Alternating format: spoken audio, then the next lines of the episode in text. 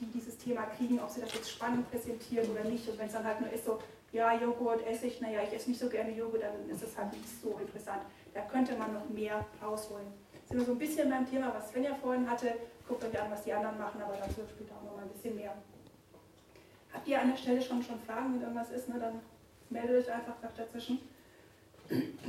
So, euch ja heute erklären oder ich werde euch heute erklären, warum ihr Podcast in euren Marketing-Mix einbauen solltet, weil wir sind äh, zum Großteil hier Selbstständige, Solopreneurinnen, arbeiten vielleicht auch schon im Team. Das heißt, wir müssen unser eigenes Marketing machen und da sind Podcasts nun mal eine sehr, sehr gute Möglichkeit, damit rauszugehen.